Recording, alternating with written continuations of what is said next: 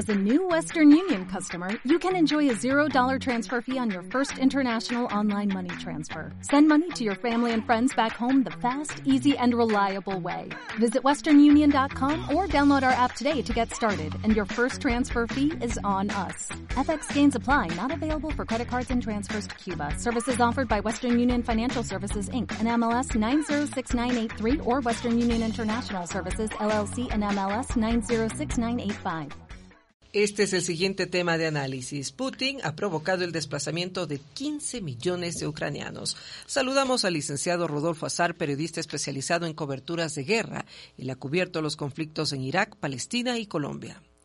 El fracaso militar ruso y el cerco a su economía, más la elevación del tono y el apoyo armamentístico de Estados Unidos a Ucrania, presagian un aumento de la tensión global se vislumbra una retirada de Putin, sea por enfermedad o por golpe de Estado.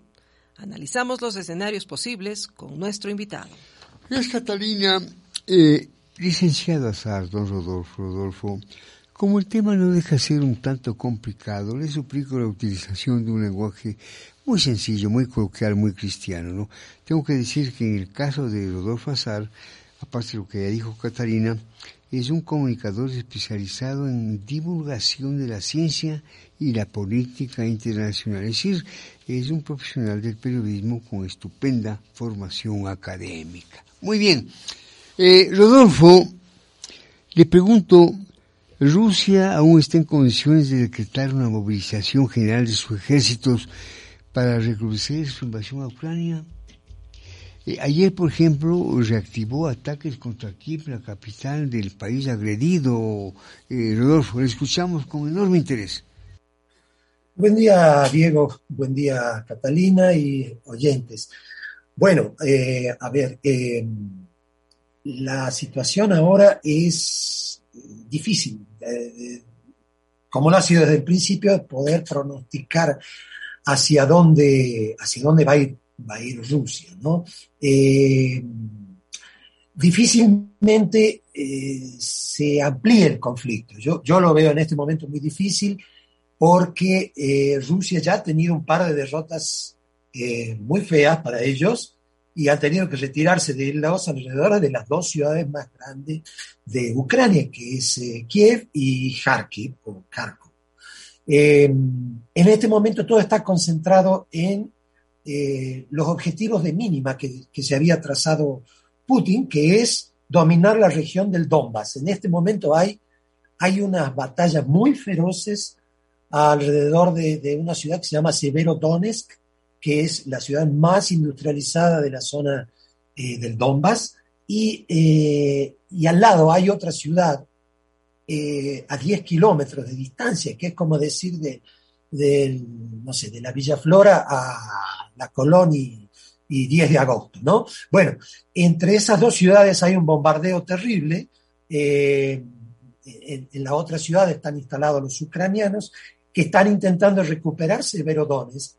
Y este, ayer nomás hubo una baja muy importante del ejército ruso, otro general caído en combate, que al parecer estaba en la línea de frente tratando de lograr que sus soldados avancen eh, porque los mandos medios no responden por, miedo, ¿no? Esencialmente porque no están convencidos tampoco de, la justicia de esta guerra y, este, y una intercepción de comunicaciones ucranianas descubrió que a este general desde Moscú le habían dado plazo hasta el 10 de junio para tomarse eh, una carretera que es muy importante y que bueno, eso es lo que provocó que el general este estuviera al frente, ¿no? Entonces, la situación de Rusia es muy complicada en este momento, ¿no? Nosotros lo dijimos desde el primer día, era un error gravísimo de Putin, un error de cálculo en un montón de, caracterizaciones y de, análisis político que hizo él y, su equipo, digamos,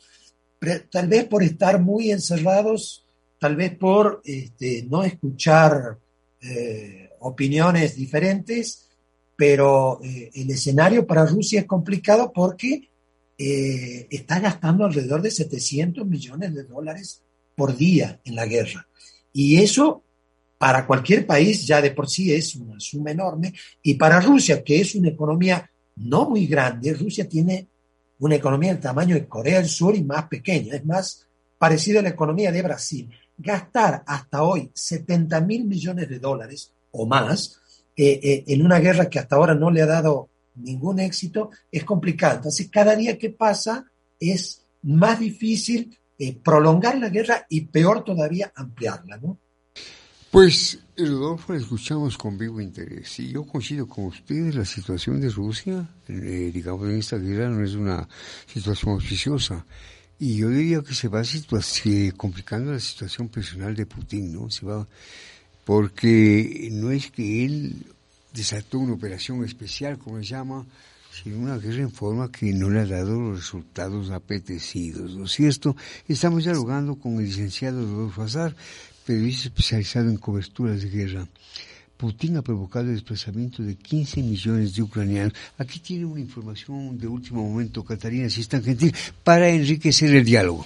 Bueno, ciudadanos de Ucrania hacen largas filas para conseguir alimentos, es la noticia de último momento. Cientos de personas hacen cola diariamente en un centro comercial de la ciudad costera ucraniana de Mariupol, ocupada por los rusos para conseguir alimentos y productos de primera necesidad. Esto lo está informando Petro Adruchensko, asesor de la alcaldía de esta ciudad.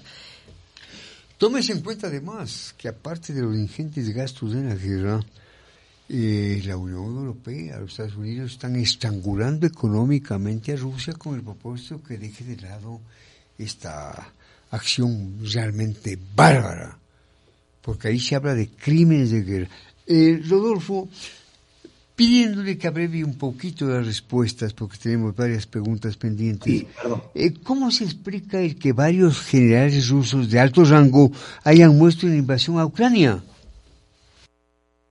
Bueno, se explica de varias maneras, pero una de ellas es el trabajo de eh, inteligencia que está haciendo Ucrania eh, con la ayuda de la propia población. Eso es lo que para mí es la clave. Además de que tiene ayuda de Estados Unidos y otros países occidentales en, inteligencia eh, satelital y con aviones que están sobrevolando y hacen escuchas de las comunicaciones del ejército ruso, este, la propia población ucraniana mira y avisa.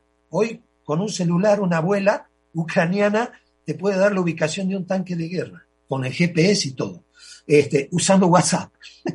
es increíble esto.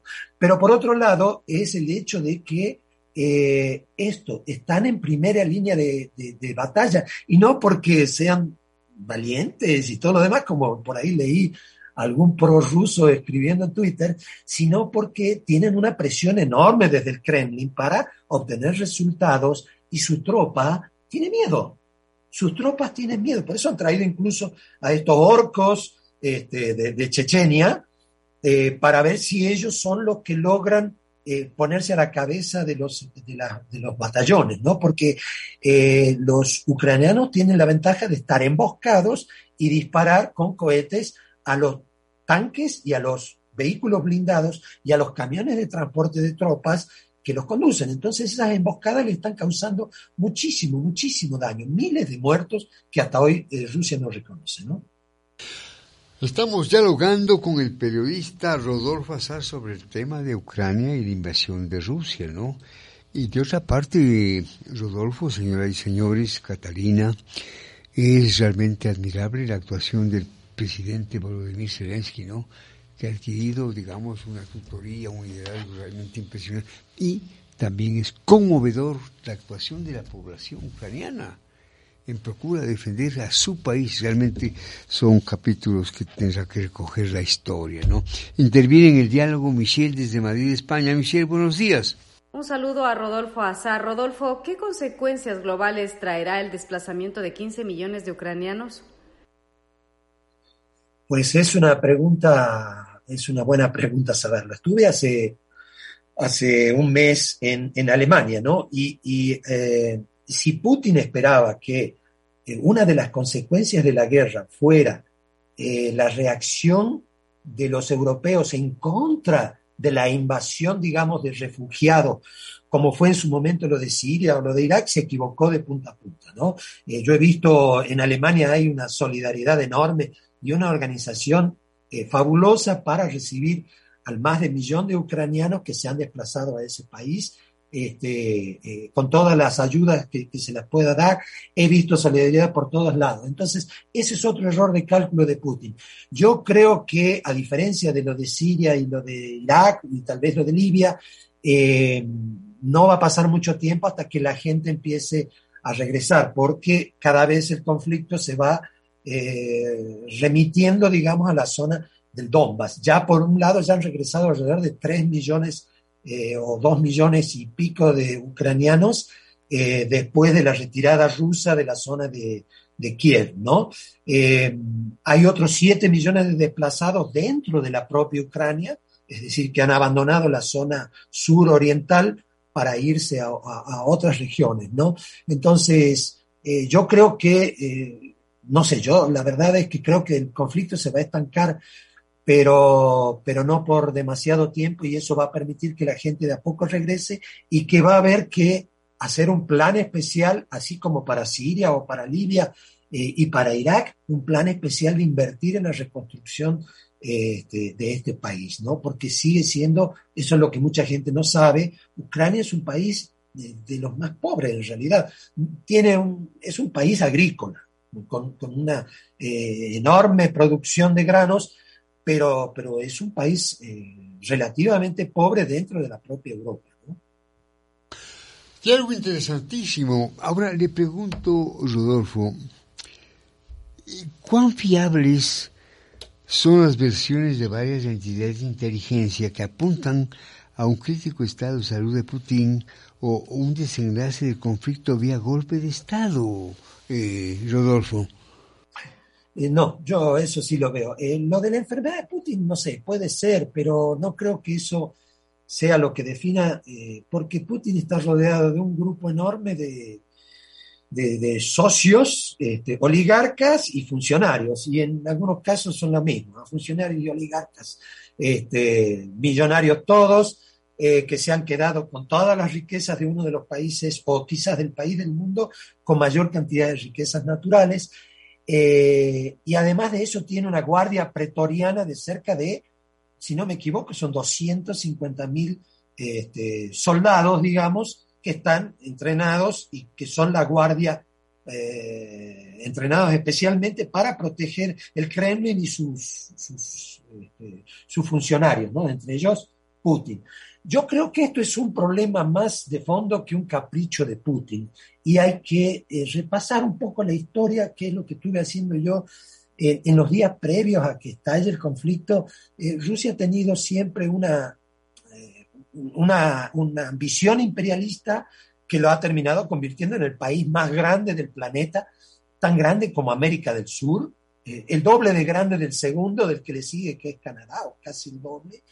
Este, y que ha tenido una expansión siempre hacia Oriente y hacia Occidente. En Oriente eh, lo frenaron en su momento Japón y China y luego este, se tuvo que ir comiendo lo que pudo de lo que sería la Europa oriental. Entonces, eh, y Ucrania siempre fue la pequeña Rusia para los zares, ¿no? Eh, así como Bielorrusia también lo consideran parte de, de este imperio caído, ¿no? Que Putin y, una élite quiere reconstruir. Por otro lado, la gran contradicción que tiene esta élite es que siempre se creyó europea y esta élite no se aguanta mucho el aislamiento que los empujaría a, eh, Rusia a aliarse con China y otros países eh, y desplazarse hacia Oriente, desplazar su eje económico. Entonces, seguramente hay un sector enorme de oligarcas enojados con Putin, yo estoy seguro que hay disputas internas, pero por ahora no veo eh, posibilidades de que haya un golpe contra él, por ahora. Claro, Rodolfo, en el caso de Putin, este socialista comunista, entre comillas, un oligarca más, ¿no? Y está rodeado de una serie de oligarcas que además han medrado de la economía rusa, ¿no? Ahí también hay una gran corrupción, una tremenda corrupción. Habría que ver en qué consiste la fortuna personal de Putin. Hablan de miles de millones de rublos. le, doy, le doy un dato. Muy bien. Una, pregunta, no, una nueva pregunta de Michelle. ¿Qué atención están dando Suecia y Finlandia a la evolución de la invasión rusa a Ucrania?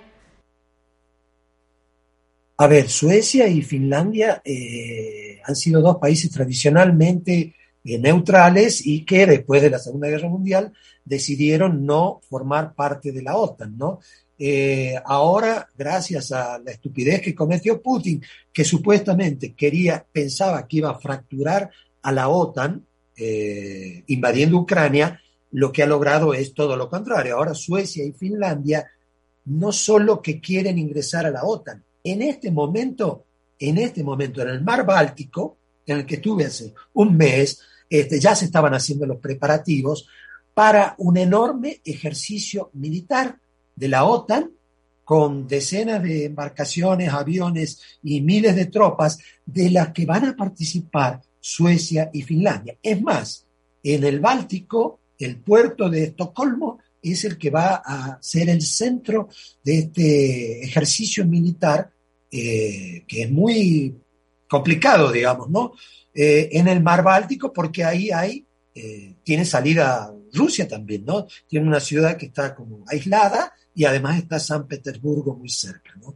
Entonces, este, Suecia y Finlandia sí le han dado apoyo, pero no el apoyo militar de, frente, digamos. Bueno, Suecia sí creo que le ha entregado misiles antiaéreos, ¿no? Este, pero bueno, el apoyo en todo caso eh, es más eh, de, los países que no apoyan militarmente, es apoyo en donaciones económicas, en ayuda económica. El tema de esta mañana, la invasión de Rusia a Ucrania y sus múltiples derivaciones, está haciendo un análisis muy interesante nuestro invitado, don Rodolfo Azar, periodista especializado en coberturas de guerra, ¿no? Eh, Catalina tiene una inquietud, Catalina. Rodolfo, buenos días. Vladimir Putin se arriesgará a movilizar armamento nuclear, aun cuando no los active. ¿Esto podría ser como otra señal de presión a Europa y Estados Unidos, Rodolfo? Sí, Catalina, así es. Eh, a ver, eh, no solo las amenazas que hacen de poner en estado de alerta y de, y de actualizar el entrenamiento de los que manejan todo el tema de las armas nucleares, sino también de sus, ah, ah, voceros en los canales de televisión eh, estatales de Rusia, hablan todo el tiempo de este tema nuclear y todo lo demás. Si las armas nucleares tienen una sola cosa buena, una sola de las millones de cosas malas que tienen, la única cosa buena de las armas nucleares es que no se salva nadie incluyendo a los oligarcas, incluyendo a Putin y sus familias. Entonces, el uso de armas atómicas, todos diplomáticos y políticos saben que eh, usarlo para amenazar está fuera de lugar eh, eh, y, va a tener consecuencias a largo plazo en volver a confiar en la diplomacia rusa o lo que sea, ¿no? Pero se sabe que siguen siendo amenazas, porque, insisto, Rusia es una potencia militar, pero no es una potencia económica. Entonces, es un suicidio para todos. Usar un arma atómica significa, eh, así sea de alcance limitado, ¿eh? Eh, así sea como en su momento planteó un aliado de Putin, que se murió hace poco, un nazi, se, se llamaba Shirinovsky, que es lanzar una pequeña bomba atómica en Kiev para matar al centro político y militar de Ucrania. Bueno, eso está descartado. Yo eh, eso no lo veo más que como una amenaza de meter miedo no en los políticos de Europa, sino en la población, para ver si la propia población europea dice, a ver muchachos, bueno, dejémosle que Rusia se coma un pedazo de Ucrania, es decir, hacer lo mismo que se hizo en 1938 con Hitler. Bueno, déjenlo que se coma un pedazo de, de Checoslovaquia, déjenlo que se coma Austria, eh, y al final terminó comiéndose Polonia y eh, queriéndose comer Francia. Bueno, eso es lo que no se puede permitir en este momento. No se puede ceder ante eh, los hechos consumados por la fuerza. Vamos terminando, Rodolfo. Gracias por su participación y por su conocimiento del tema. No faltaba más, ¿no? ¿Cuál es hasta el momento, Rodolfo, el peso de las sanciones globales a la economía rusa? Durísimo, es durísimo. Rusia, si hasta ahora su moneda no ha caído, es porque está utilizando la fuerza.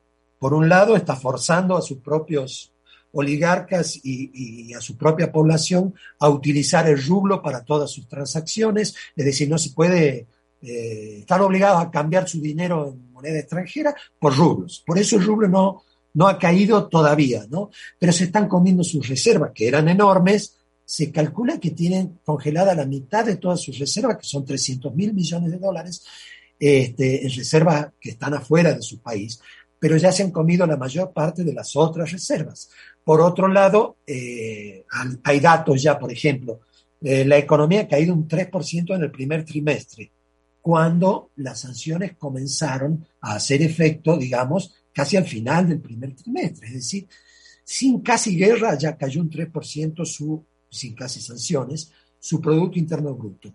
Eh, un dato de ayer, eh, la fabricación y venta de automóviles nuevos cayó un 83% el pasado mes, eh, porque ya no tienen piezas para fabricar, porque la gente prefiere usar su dinero, tenerlo guardadito por lo que vaya a pasar. Entonces, los efectos en la economía rusa recién se están comenzando a ver. Los próximos meses van a ser terribles, sin contar con que de a poco van a ir perdiendo sus ventas de petróleo y gas a Europa.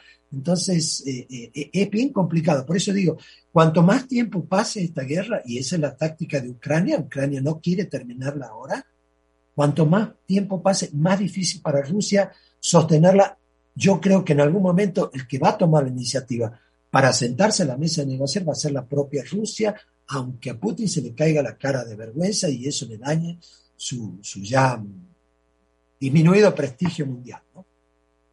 Eh, Rodolfo, licenciado Sar, qué valiosa su intervención en Buenos Días, porque nos ha proporcionado información y escuchándole aprendo. Yo siempre aprendo con mis interlocutores. Mil gracias por estar en el programa, el licenciado Azar. Hasta una próxima charla. Gracias y buenos días. Gracias, Diego. Gracias a todos. Saludos cordiales. Buen día.